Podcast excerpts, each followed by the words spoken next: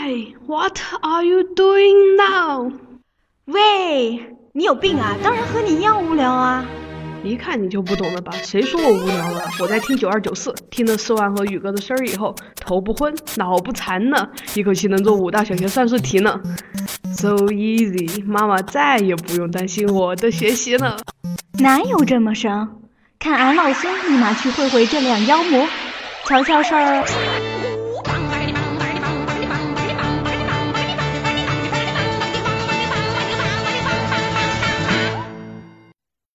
Hello，九二九四的听众们，大家好，我是四万。嗨，我是宇哥。这期我们请到了两个很厉害的专家，室内设计师的专家。对，嗨，嗨，我是木木，大家好。大家好，我是云石。木木和云石是宇哥认识的人里面做室内设计很久很久的两个，对的老人，两位资深的老人，真的是 对的，很资深的。很久，嗯。呃，你们你们大概工作了几年呢？就在从事这个室内设计，就十几年吧，就是基本上就是这样，从毕业以后一直到现在。嗯，感觉你确实有点老了哦。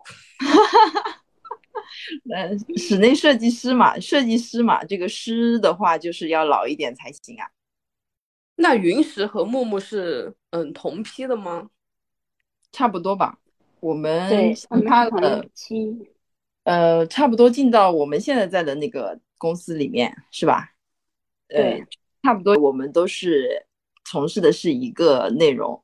但是如果你说非要把它分分的这么细的话，可以，那你把专业分的比较细是吧？都是从事的室内设计，但是每个人就是可能你从事的是木材，他从事的是 石材、云石是吧？可以这么理解，就是它虽然都是建筑材料，但是呃，就是也是有区别的，用的地方也是不一样，也是这个意思。对，所以说你们还是有一定的差别。嗯，对，工作内容不太一样，但是我们所做的这个事情，就是呃，整个事情都是一样的，都是从事的是空间设计这样的一个内容。那你们是做家装和还有商业那个包装是一起的吗？嗯，我们是这样子的，其实室内空间是有很多的，嗯，家装是一个大块。呃，工装也是一个大块。我们现在从事的主要是工装的，所以说我们基本上现在就是在那个设计院待着的，就是那一群人，就是我们这一群。对。那我想问，工装和家装，你你们都会接触吗？有没有什么特别大的区别啊？做这两个？嗯，其实区别挺大的。嗯，家装跟工装有点区别的，但是呃，但是它都属于设计领域啊，又又可以就是说两两个都是兼容的，又可以做家装，也可以做工装。但是做工装，它要求的就是说这个设计的这个呃，就是积累啊，或者是平台啊，或者是业主啊、客户啊等等，都是呃不太一样的。家装的话，就是相对而言稍微简单一点，但是工装的话，涉及的范围就是更广泛一点，比如说。呃，那个家装嘛，就是基本上就是住宅类的，呃，就是家居类的。但是工装涉及的行啊领域就非常多了，比如说学校啦、酒店啦、商业啦，或者是公共建筑啦，等等等等，有有非常多的这个类呃分类在里面的。嗯，就是体量比较不一样，工装比较大。这个怎么说呢？对，呃，嗯，当当然，工装的大部分体量是要比家装大一点的，但是现在也有豪宅几大大几千的那种豪宅也是有的，所以不一定。对我大概是没有这样的豪宅给你帮我设计了。哦，我觉得有可能。我们我们给你留着机会，等着几年之后，谢谢你们的捧场。嗯。等着你来邀请我们去帮你的豪宅做一个设计，这样。哦，那那你们期待一下四万吧。哦我只是想去住一下。对，我们也想住一下。就是我虽然认识你们两个很多年，但是我一直不是很了解你们当初是学什么专业，才会现在发展这个方向。我们就是学的这个专业，我们专门有这个室内设计的专业嘛？对对，其实对，就是这个专业。我们对，我觉得就是这样子的。呃，我不好意思啊，哎，对你你你你这个比较多的是环境艺术设计。我其实想说一下的，就是其实就是在国外是没有室内设计这个专业的，就是就是我们当年学习的时候，国外是没有这个专业的，但是近几年应该也有了。呃，以前的都是叫建筑设计，完了以后他会把室内空间直接就做掉了。但是到了我们国内的话，就是有专门这样的一个分支专业，就叫室内设计。就是所以，我从事的就是这个室内设计专业。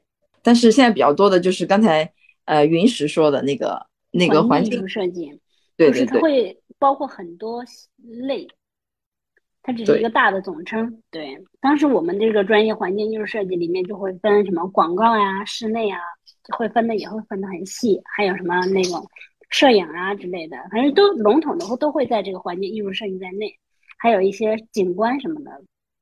嗯，所以就是说，这些人你到最后。你当参加工作的时候，你也可以从事到室内，也可以从事到室外建筑啊，或者是哦，可能建筑可能要少一点，但是景观上要多一些，对对，或者是说广告方面，对对对，是的，会有呃更细的分支了，就是。那你们这个专业就感觉很偏艺术类，是吗？嗯嗯，这其实我们当时也是。就是认为我们是是设计师嘛，应该是一个有点艺术家这种感觉的。结果发现自己是工科的，是吧？对，就是就是有这种感觉，就是每天被虐的这种内容，感觉自己就是一个啊，就是跟数字打交道这样子搞工科的这样的一个专业。嗯，就是他他还是有很多理性的东西的。比如说什么规范呀、尺度啊等等这些东西，其实都是非常理性的，它要有一定的逻辑性在里面的，并不是说你天马行空的把这个空间做的美美哒就就可以了，并不是这样子。它设计行业还是一个服务性的工作内容，对，它不能偏离理性的东西，就是工科的东西不能偏离，它有很多这种涉及到的内容。嗯嗯，那室室内设计师一般都需要。什么软技能或者硬技能，就是呃需要具备哪些技能啊？比如说像画画呀，这肯定是你们你们的那个硬技能专业。嗯哦，对对对，画画也是一方面的。就这个画画就是怎么说呢？就是刚才呃宇哥说的这个，就是艺术艺术修养吧，就是算是就是我们上学那会儿是会有这种的啊，然后到了。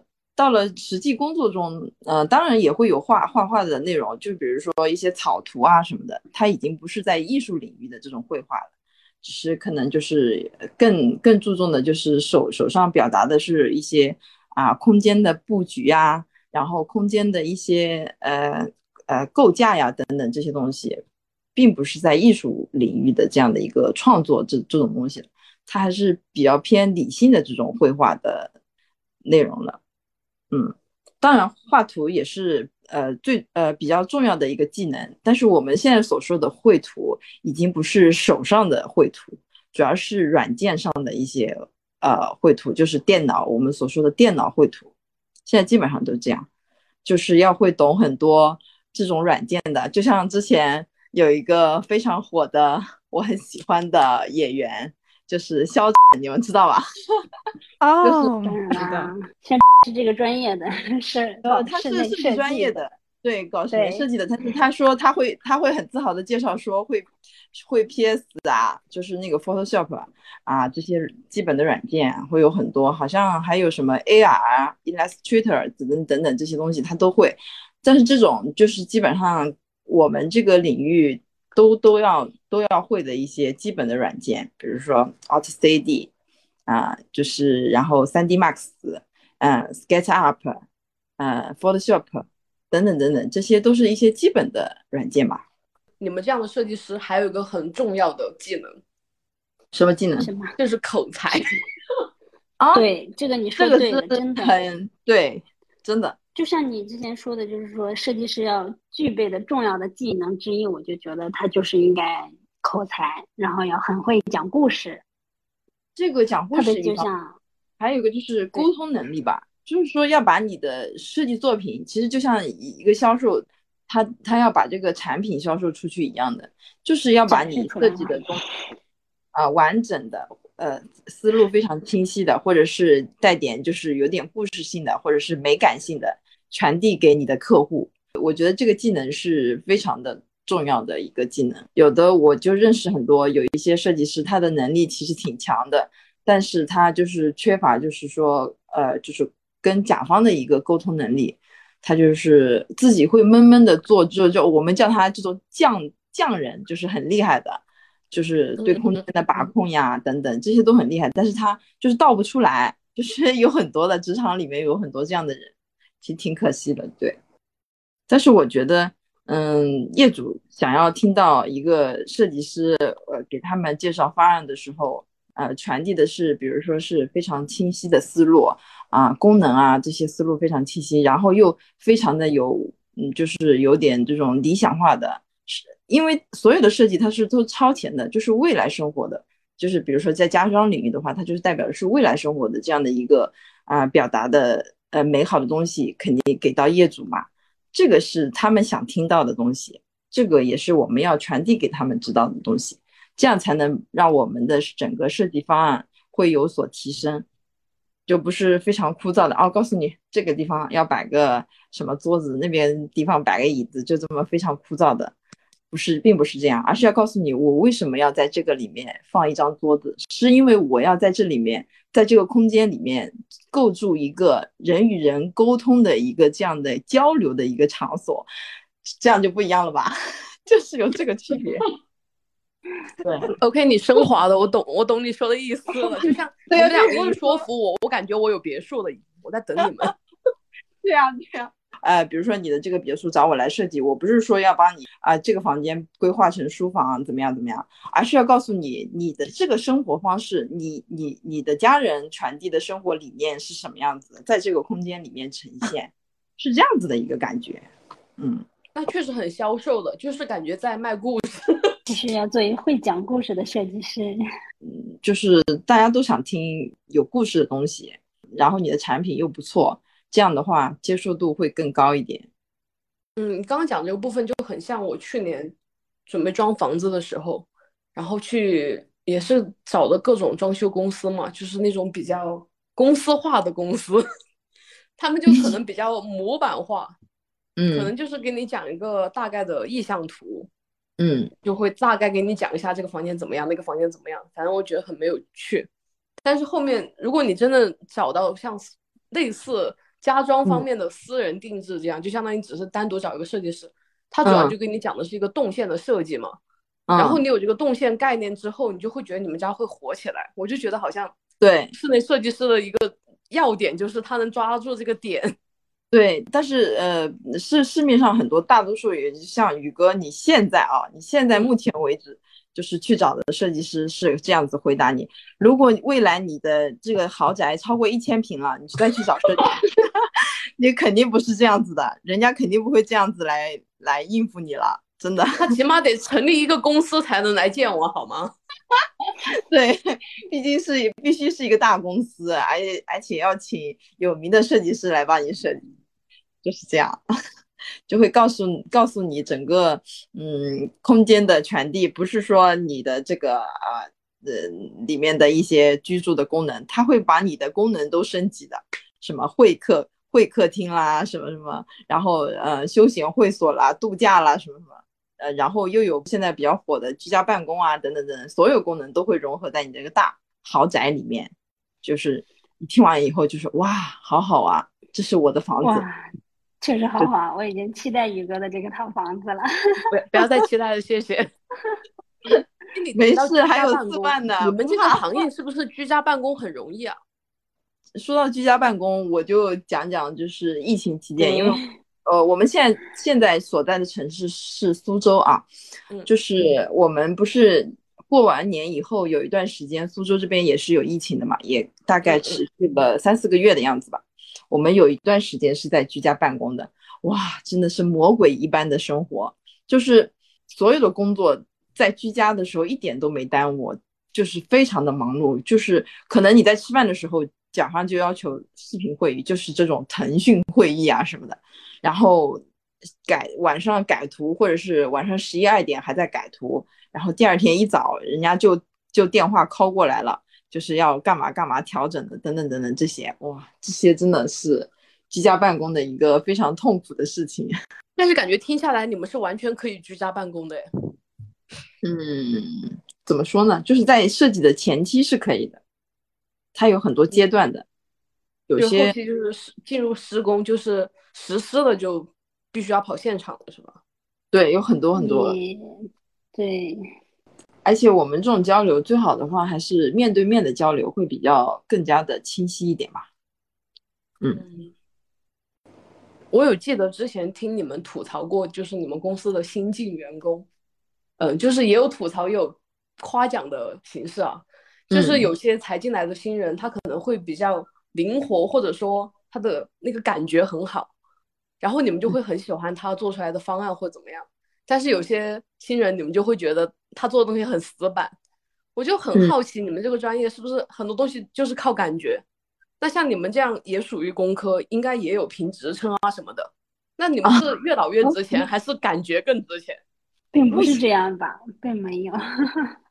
目前我觉得这个行业行业整体来看还是越老越值钱吧。我认为是越老越值钱，但是创意的东西永远在年轻的阶段。就像周杰伦，对，我认为周杰伦的歌都是他年轻时候二十来岁的时候他的 黄金阶段。因为最近他新出了专辑，我还买了他的专辑。我认为他并没有超越他年轻时候的这种创创作的水平吧。嗯，恭喜你花掉三十元钱。对，就是我认为就是创意的阶段肯定是在年轻的时候，但是年呃就是论资排辈是有一个非常大的作用，是因为他们那一辈人就是说比我们会更年长一点，就是前辈嘛，我们称他为有他们的独到之处，他们是有很多。积非常好的经验积累到现在，这个是设计师非常需要，就是去提升积累的东西吧。嗯，那假设一个人就是他比较有艺术的天分，就是很有创造力，就是想象力比较丰富，嗯，他会比较容易转行到你们专业吗？我觉得这种还是不太不太容易的。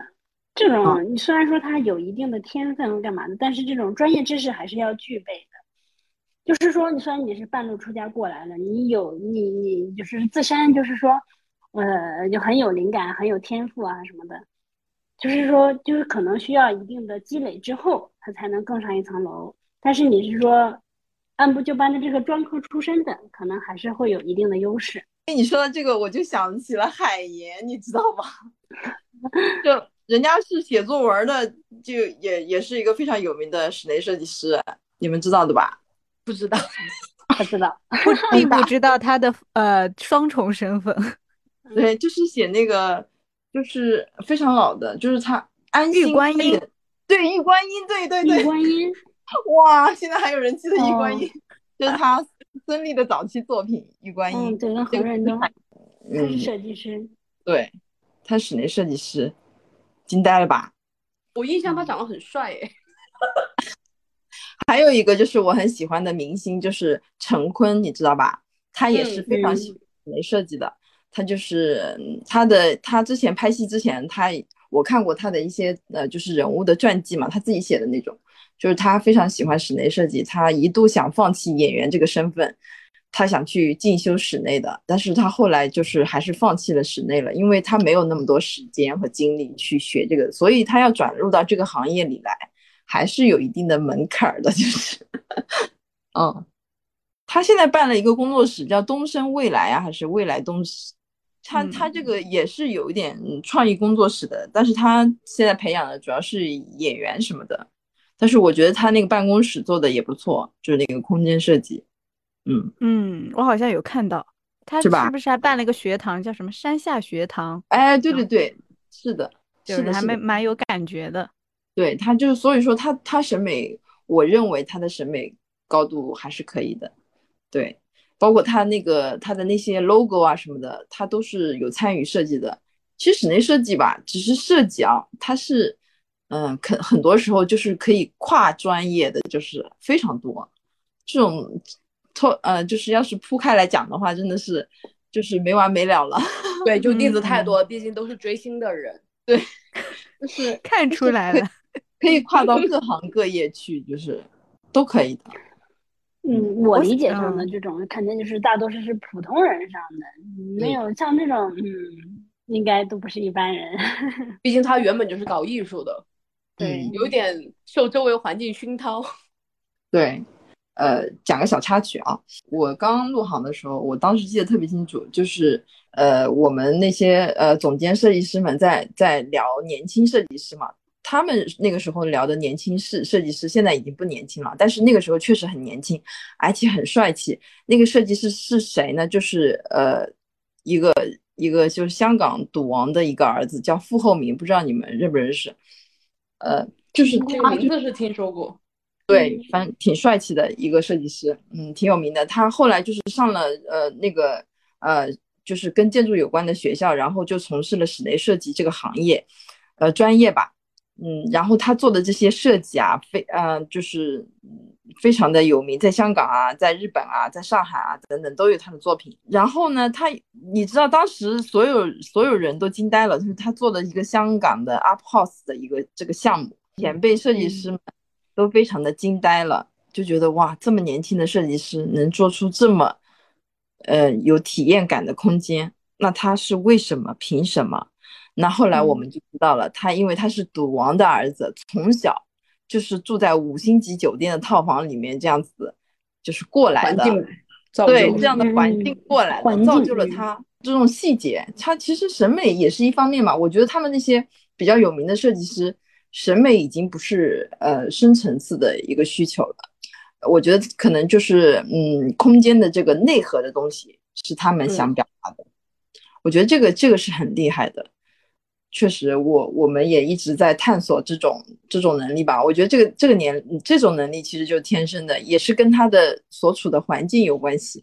设计师是不是有那种审美鄙视链啊？你问到我是最低端的，我知道是有的，是有的，嗯，非常多。比如说啊，我说一个非常浅显的，就是。比如说建筑设计的瞧不上室内设计的，室内设计的吧又瞧不上平面设计的，就 这样子。但是以前是这样子的，但是现在都不都不是了。我认为，呃，这几年都都在慢慢在转变这种，因为每个专业的领域，就是真正有能力的人，他做出来的东西都是值得学习的，都挺好。有很多跨专业的合作的。哦，我我特别喜欢的一个茶饮是喜茶，我不是说它这个茶有多好喝。而是他做的这个空间真的非常的牛。如果你们想呃有兴趣的话，因为平时你们应该也喝喜茶，就是说他的他在一些嗯门店的设计，他结合的当地的文化，或者是这个呃项目本身的建筑空间的传递，以及他跟一些跨界就是呃。其他的就是 IP 联名合作等等等等，他做了一系列的产品。人家说你就好好卖茶就好了，非要去玩空间，而且玩的还比人家好，就是，所以他玩文化，对，还是很神奇的。哦，最近我还在研究这个喜茶的这个，这就是这个空间设计这块，确实蛮厉害的。嗯，哦，真的是职业病哎。我发现你们这些室内设计师走在路上。哦，特别是逛商场什么的，到处拍照。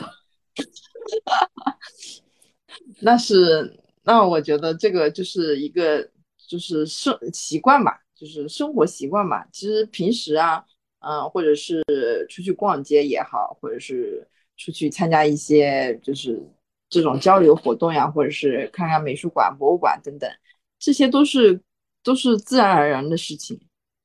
因为你喜欢，你就会去关注。就像宇哥，你不是也喜欢拍拍照吗？那肯定就是你喜欢，你才会把它拍下来，是吧？我我都要笑场了。什么平时就逛逛美术馆啊、博物馆，我憋得好痛苦啊！这个人怎么可以云淡风轻的在这脸不红心不跳的说这个话？你还不了解他吗？你还不了解他吗？我跟你讲最搞笑的事，就是呃相亲相亲的时候，就是实在没地方约了，就约了逛美术呃逛博物馆嘛，就只能这样，因为你怕尴尬是吗？对，就是我看我的，至少还可以自己装一装是吧？关键是最尴尬的是还遇到了熟人，因为我圈子还是很小。这很尴尬。去那个新开的博物馆嘛，那肯定肯定容易啊。就像我们这个圈子里的人，是是吗？这个博物馆新建的，大家都觉得那我们都要去看，都会去看一看的。有做的什么呀？哪些建筑上啊，或者是装修上呀，是不是都想去观赏观赏？哎，那肯定很容易遇到熟人啦。那很容易遇到陌陌相亲。嗯，对 对，去蹲一下，在美术馆或者博物馆 有可能会遇到我。对，蹲一下，蹲一下，然后拍点照片威胁你，以后你就帮我免费设计。大 house 对吧？你放心好了，你的大豪宅我们会正常收费的。那算了啊，一个平方吧，少收一点。什么？你们不会最后还算什么展开面积吧？还把我什么墙什么给我拆开算？那不不不不，咱这交情不会的。咱这交情可能就是呃面积再乘个几倍是吧？不是，你都已经一千平了，我想想就按单方面积算吧，对吧？哎，所以你们算那个就是装修的呃费用的时候是按照什么来算的？面积吗？我们也是看项目体量的，就是如果这个项目非常大，好几万方呀、几十万方呀，或者上千的这种。我们就是按面积来算的，但是如果你这个项目，比如说你就是一个一两百平的一个商铺啊什么的，或者是一个家装，我们基本上就直接一口价了。我们我们现在是这样的，哦 因为我们主要是做工装嘛，基本上都是按照面积来算的比较多。对，大多数都是按照面积来算的。对，所以哪天听到有个人说他家是按照面积来算的，我们就知道他住的很大 他的体量有多大，是吧？是的，就知道了哇！哦，那突然知道聊天怎么聊了，那我下次相亲就讲这个吧。我们家相亲设计是根据面积算，装修是多少钱一个平方呀？设计费多少钱一个平方呀？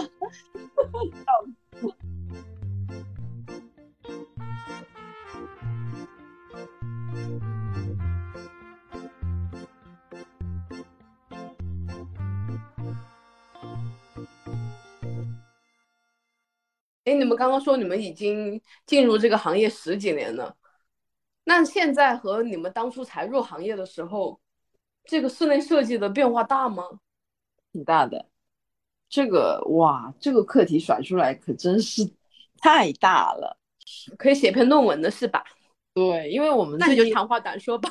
呃，因为是这样子的，我们最近刚好遇到老同学，也是十几年了，就是他也也在坚在这个行业坚挺着。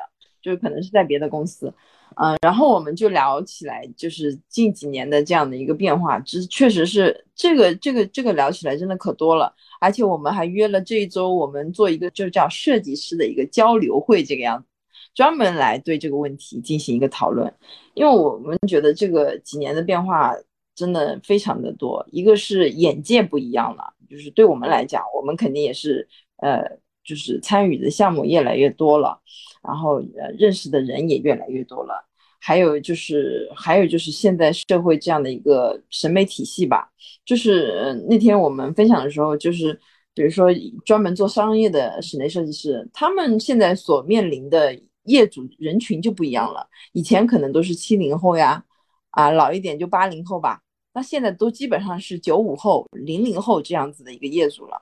所以他对市场审美的这个需求是变化很大的，就是就是完全就是两两个方向都是有可能的，包括我们现在去呃参观一些设计展，它有一个词叫 Z 世代审美，你知道吧？我虽然也是算是年轻设计师啊，但是有些审美我也确实不太能理解的这种，毕竟我都够不上 Z 世代，好吗？对，Z 世代就是这九二九四都够不上，谢谢。对，是我们不配，就非常的天马行空啊！你想，你的业主都是这样子的，你你的这个呃思维啊、手法呀，是不是也要跟上？这个变化是非常大的，而且现在的业主，嗯，他的审美能力非常高，有些有些我们是呃，比如说工装项目，我们所面临的甲方都是这种专业出身的去做甲方了，真的是一点儿。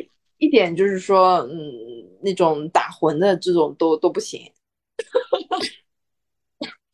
好意思，对，就是就是要求你的专业性非常高了。允许有没有什么体验？就是说我体验得到的，就是说现在的甲方业主可能比我们设计师要懂得多。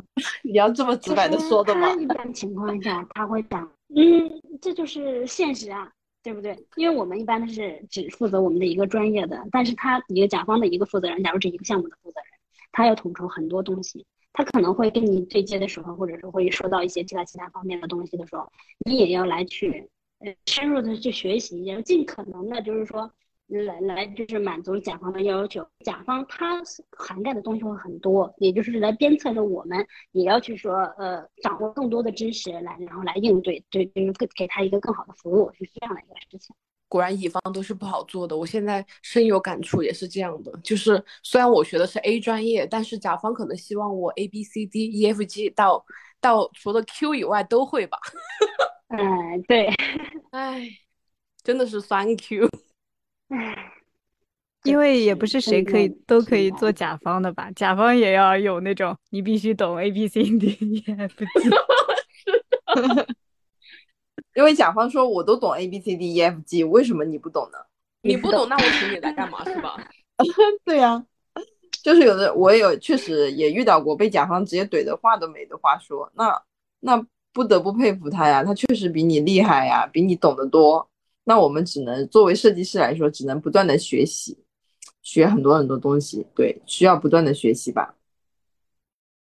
设计师要不断。现在外面市场没有那么好的，嗯，大家做的做做的东西太多了，现在市场比较满嘛。对，是的。所以就是比如说以前的大公司们，呃，我们公司也不小啊，就是会。就是他们会有一些项目会选择性的，比如说这个项目的体量不是特别大，他们可能就不参与了。但是这两年，尤其是疫情时代的这这两年，基本上不管是什么项目，都要去参与一下。基本上如果他们参与的话，其实别的公司就是机会，嗯，就是比较比较小了，就是机会肯定是小很多。嗯，对就，竞争性更大了。对。而且现在好像是，呃，区域还有一个区域性保护。这你的信号不太好，我来帮你补充一下。那你补充一下好了。对，就是区域保护嘛。比如说，呃，我是苏州相城区的，我就没办法去做苏州工业园区的项目了。但是如果我们公司在苏州工业园区有分公司的话，那就可以接工业园区的项目了。就是这样的，有个区域保护了。这个保护政策这么严格吗？嗯，现在是越来越细。对啊，所以就是说，可能这些小的公司真的就是说，嗯，竞争压力就会更大了。那你们现在有没有就是内卷的很厉害？比如说当初你们，我觉得设计师最容易收到业主莫名其妙的那些点，什么五彩斑斓的黑，现在实现了吗？卷呀，这个这个木木有有经验。嗯，这个必须卷，你知道吗？就是就就前两天我们一起汇报的时候，我们就跟呃某大公司一起对 King 某某大公司一起，就是呃那个嗯一起竞争嘛，就是同一个项目，然后人家就填了个彩色的平面，然后我们没有填彩色的平面，然后回来就被领导说了一下，领导说以后所有对外投标或者是竞争的项目全给我弄成彩色的平面出去，要脸说。好的，我跟你讲，一模一样，我也受过这样的苦，就是因为别人用的我们没用，然后下一次我们就必须比别人图纸也要多。对呀，对呀，这种内卷很厉害，卷的不行。你比如说啊，现在苏州市苏州市的投标，我们现在是对外投标，就是那个内页两百页起，两百页起步，不管你的体量多大，哪怕你就是一点点，哪怕就是。非常小的体量，你也要两百页起，对对对对，说卷不卷？卷的不行，现在特别卷，而且基本上很多，其实因为工装的工装项目嘛，很多都是要走市场的，都要竞争的。前前期 PK 的时候真的是血淋淋的，就是就是或者是一一一帮人熬夜做出来的东西，就是要做很多很多的工作量等等，这些都真的非常的卷，觉得行业真的太卷了，嗯。那你们这个行业应该加班很严重，是吧？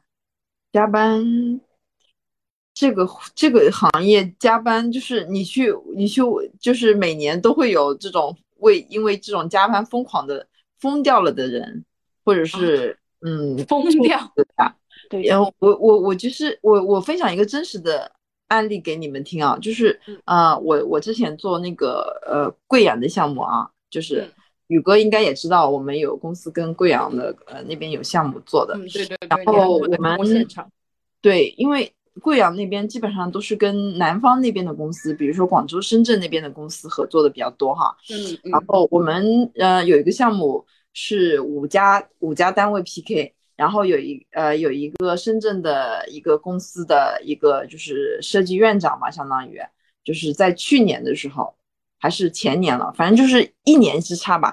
就是他还跟我们一起聊天，因为我们会有等候嘛，一家一家汇报嘛，会有等候。嗯嗯嗯，然后还互加了微信啊、互赠了名片，然后大概就是到了第二年，就就看微信朋友圈，然后是他老婆发的他的补告，补告、去世了。去世了，哇！当时我们真的惊呆了，因为我们还很年轻是吗？才三十多，才三十加，非常年轻。这个设计师，就是嗯，当时我记得特别清楚，就是当时就是他他在现场汇报的时候，这个烟嗯就是抽烟一根接着一根的抽，然后我们那个我们院长还去问他为什么要一根接着一根抽，他说他说实在不好意思，我我真的是呃不能忍了，就是忍不了了，太难受了，因为已经好几天没有睡了，昨天晚上又是连夜赶过来的。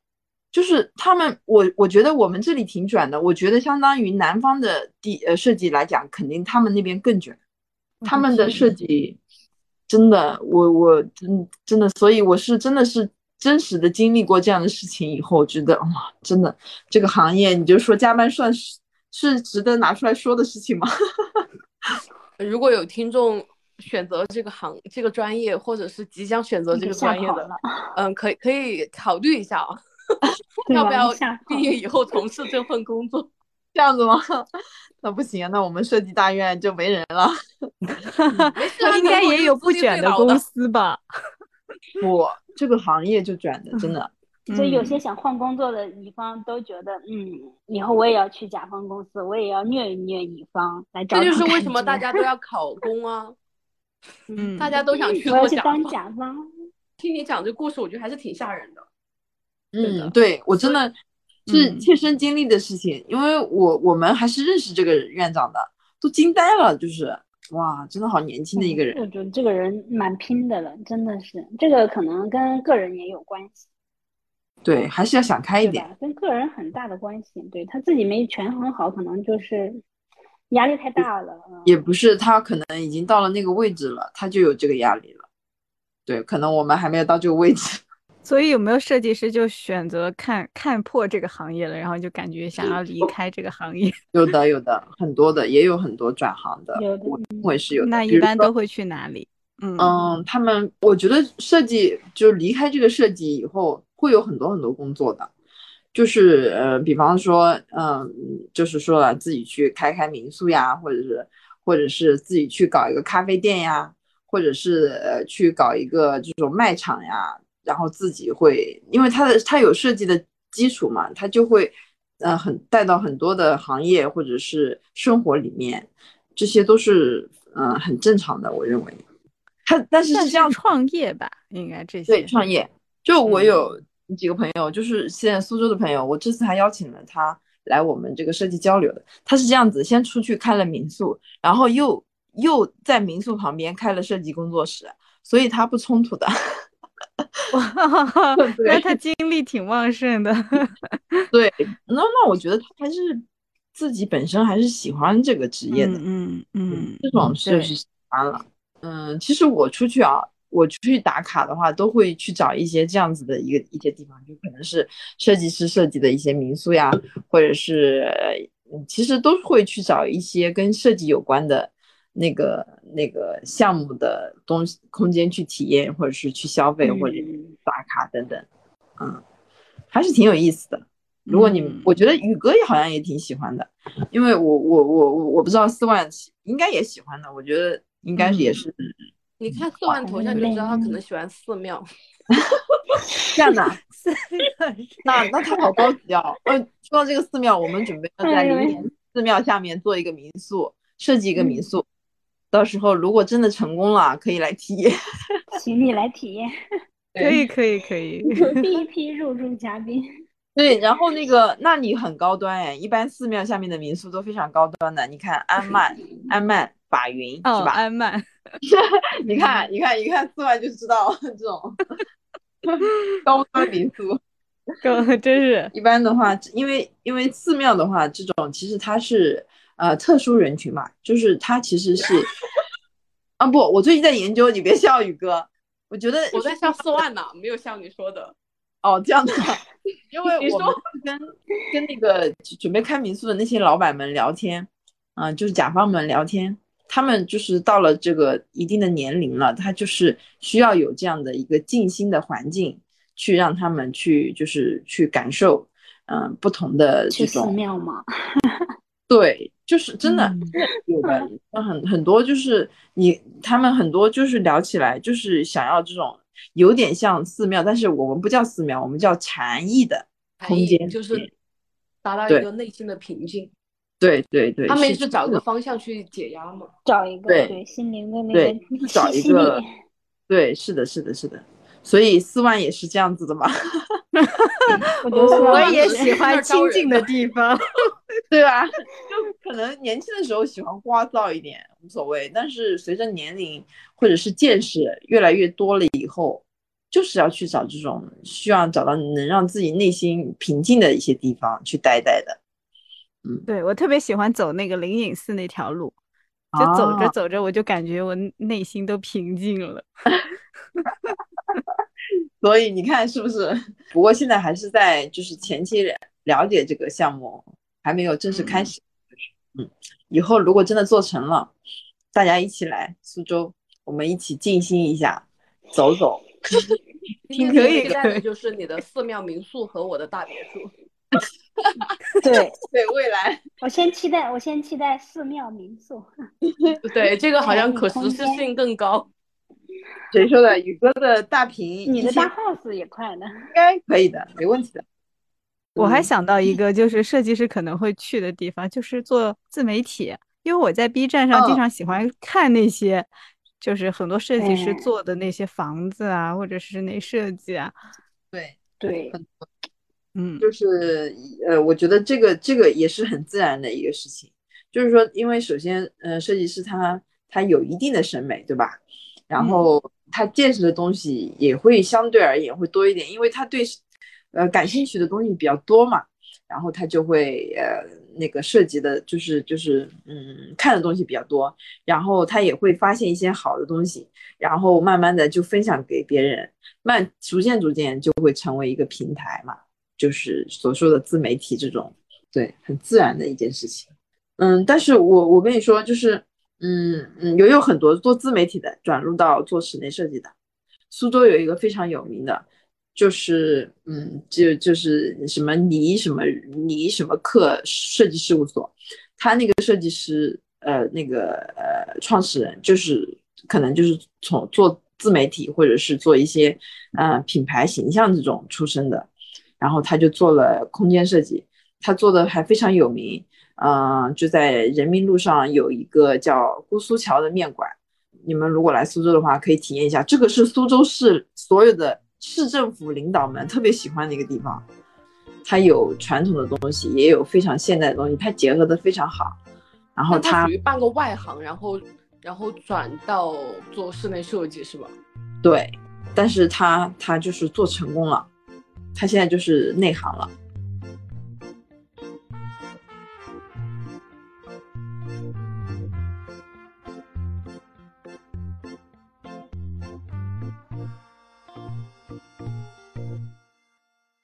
我觉得室内设计师是不是应该需要一些懂懂一些风水，这样可能更深得业主的欢心。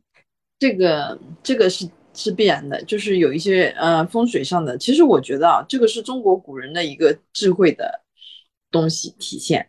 这个风水说，呃，说的专业一点是一个专门的风水学，但其实它是呃中国骨子里的这种天人合一的这样的一个理念吧，东方理念吧。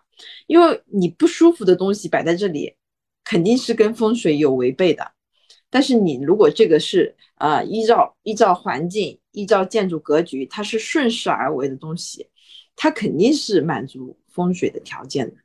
你看，一般的话，我们坐什么老板的椅子啊，要坐西朝东，坐北朝南，这些都是有考究的。然后啊，卫生间的位置设置在哪里？然后如果是一个呃商业空间，它的这个财位，就是比如说财务室啊，或者是财位，或者是老大，就是董事长、总经理的办公室在哪个方位，等等等等，这些都是要就是呃。要有风水上的一些布置的，这个东西就是确实，我觉得舒服的东西一定是吻合那个啊，就是风水上的东西。所以中国古代人的智慧还是非常的厉害的。有没有什么就是我们普通人平时可以注意的一些风水小技巧呢？有啊，我跟你说，就是我不知道，因为有些普通人是非常的。注重这个风水，嗯，就是朋友圈有朋友的案例，就是就是在自己家门口啊，会挖一个财位，然后把它填好，就是会做一些这种非常仪式感的这种，这是一种表达风水的啊一些东西。还有一个风水是什么呢？就是比如说卫生间的门开的，最好是不要跟就是入户的大门对冲。对冲，嗯，这个我听说过，对，非常有忌讳的。啊，然后就是，嗯，就是比如说你的空间里面的流流线一定要顺畅，不是说很别扭的。有些人可能啊，说是要设计，然后做了很多奇形八怪的这种空间的这种造型或者是分割，然后走起来特别不舒服，流线非常不舒服，这个其实肯定是违背风水的。嗯，我我我补充一个，我最近看到的一个啊，就是说，呃，之前也有就有了解的，就是说，一般做些什么东西，有些会，就是会会查一些这相关资料。我现在看到一个，就是说，一个人做那个家装啊，就小小家装，他就在那个入户的门槛石下面，呃，就是埋了几个铜钱。对对，就是可能也也也寓意什么招财进宝什么的，可能就是顺应这个什么什么运势，就是这样子的。然后还有这种就是家里的镜子，是我是觉得这个也也蛮有讲究的，不能乱装，就是说对着那个床啊、沙发呀什么正对着的，就是说这些都不太好。对，除非就是家里面对个性需求特别大的，其实一般的话就是家装里面。镜子的面不会特别多的，也是有点忌讳的。我是有听说过为什么要有那个门槛式，就是我装修的时候，他们说，就是呃，如果你的室内是比室外高的，那你的财会往外流。做一个门槛石，就是象征性的意义是把它挡住了。哦，也可以，也可以这样子说。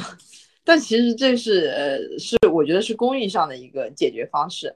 因为它有一个高落差嘛，它有个它有个收口的问题，我认为是这样，就是入户的一个落差是吧？嗯，我觉得最主要的是还是要就是流线舒服吧，就是说你的这些功能设置在这个点位上面不是别扭的。嗯，虽然是一个家装，这些也是很重要的。如果你比如说你进进来，你就是一个，就是你可能是不怎么常用的一些空间或者怎么样，它这个布置设置都是有一定的讲究的，嗯，如果不注意这些的话，生活起来肯定会有一些不便利的地方，这个就会影响风水的。那家装一般有没有什么雷点啊？就是如果自己装修的话，可不可以自行避免掉？嗯。就是刚才说的那个卫生间那个问题是非常的重要的，就是要避免掉的。然后就是就是主卧的床的这个位置吧，嗯，就是一般的话就是不会在呃床的中间开一个门出去这样子，这个这个是很很忌讳的，不能也都是不能对冲是吧？对，其实就是这种一看就是很不舒服了呀。那抛开风水上的，就是别的装修技巧上有没有什么可以参考的？以你们的经验来说，嗯，我觉得一个户型哪怕是再简单的户型，一定要懂得规划，一定要规划，不要小看规划这个这个事情。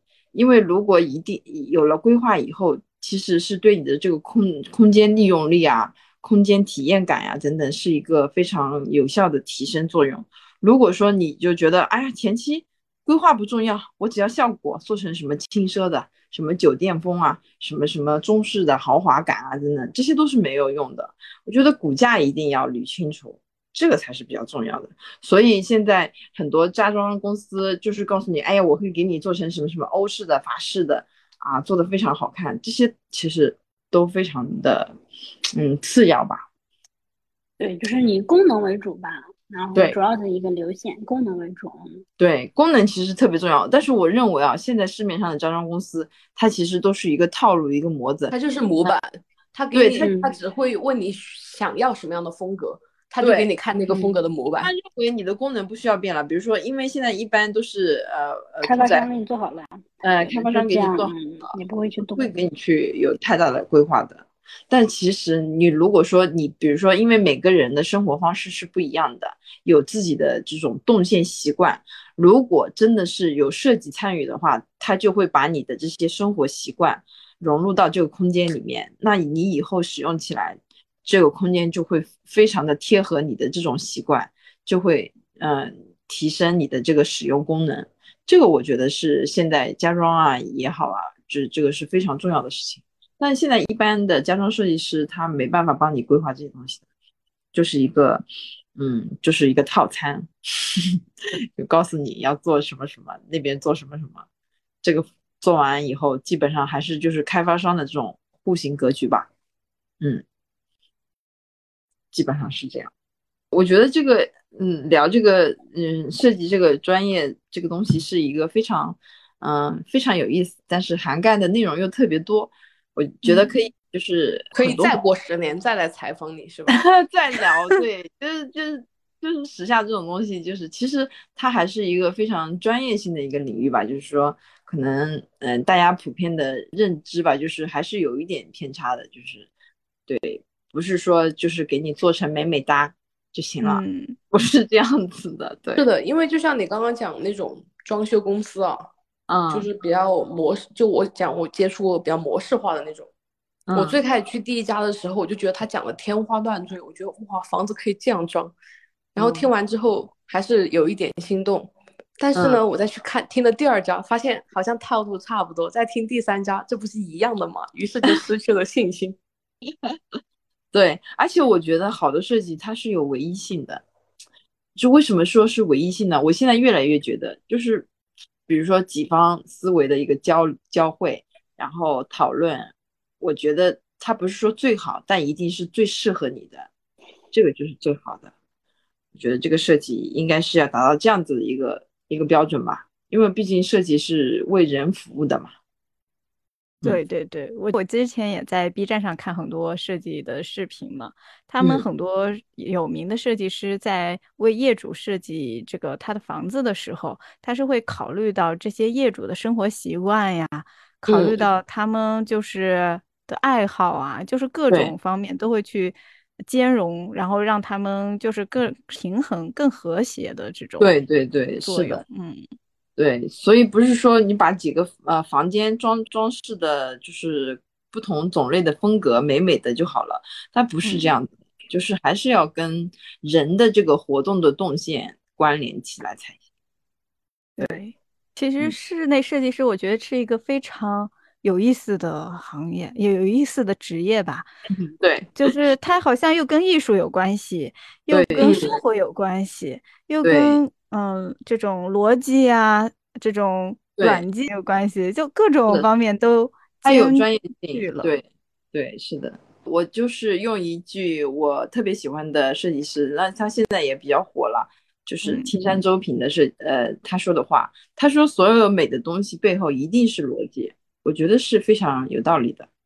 你肯定是要梳理了逻辑以后，才能呈现出来舒适的。空间感受，然后才能让人家觉得你这个空间是美的，一定是这样的。嗯，对，是的，我还在思考，我在思考逻辑是不是美的。嗯，真的就是要捋清所有的东西，这背后的事情还是挺多的，就并不像就是大家理解的设计师好像挺容易的，只要做一些风格啊什么的，这个还是挺浅显的，就是嗯。对，可能大家理解的就是你们做的是一个效果图，但实际上你们这个效果图里面包含的很多内容。对，还有各种专业，它其实是个立体的，它并不平面。对对对，是的，可以这么说，是这样子。嗯，对，其实。很有意思的，真的非常有意思的，就是如果有机会的话，呃，就是比如说一起出去旅行啊，或者是一起出去玩，你就跟室内设计师一起出去的话，他如果有兴趣跟你讲讲的话，你会觉得啊，果然是不一样的，就是这种感觉。你这是在 邀请我们邀请你出去玩吗？我都这么明显了吗？我都已经这么明显了吗？真的，真的，真的，嗯。